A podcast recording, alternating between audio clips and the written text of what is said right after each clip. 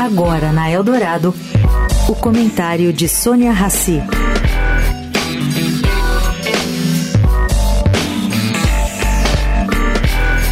Gente, tem votação importante amanhã no Senado.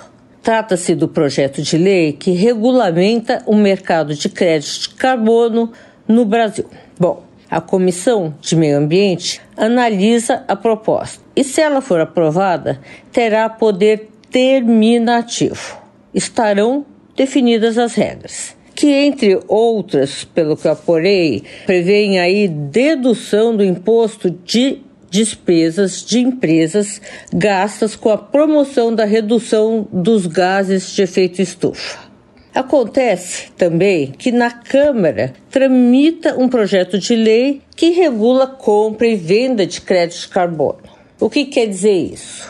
Isso quer dizer que quem votar seu projeto de lei mais rapidamente, Senado ou Câmara, terá direito à última palavra sobre o tema. A torcida da iniciativa privada é para que o processo se dê o mais rapidamente possível. O Brasil está atrasado nessa regulamentação, mais que atrasado.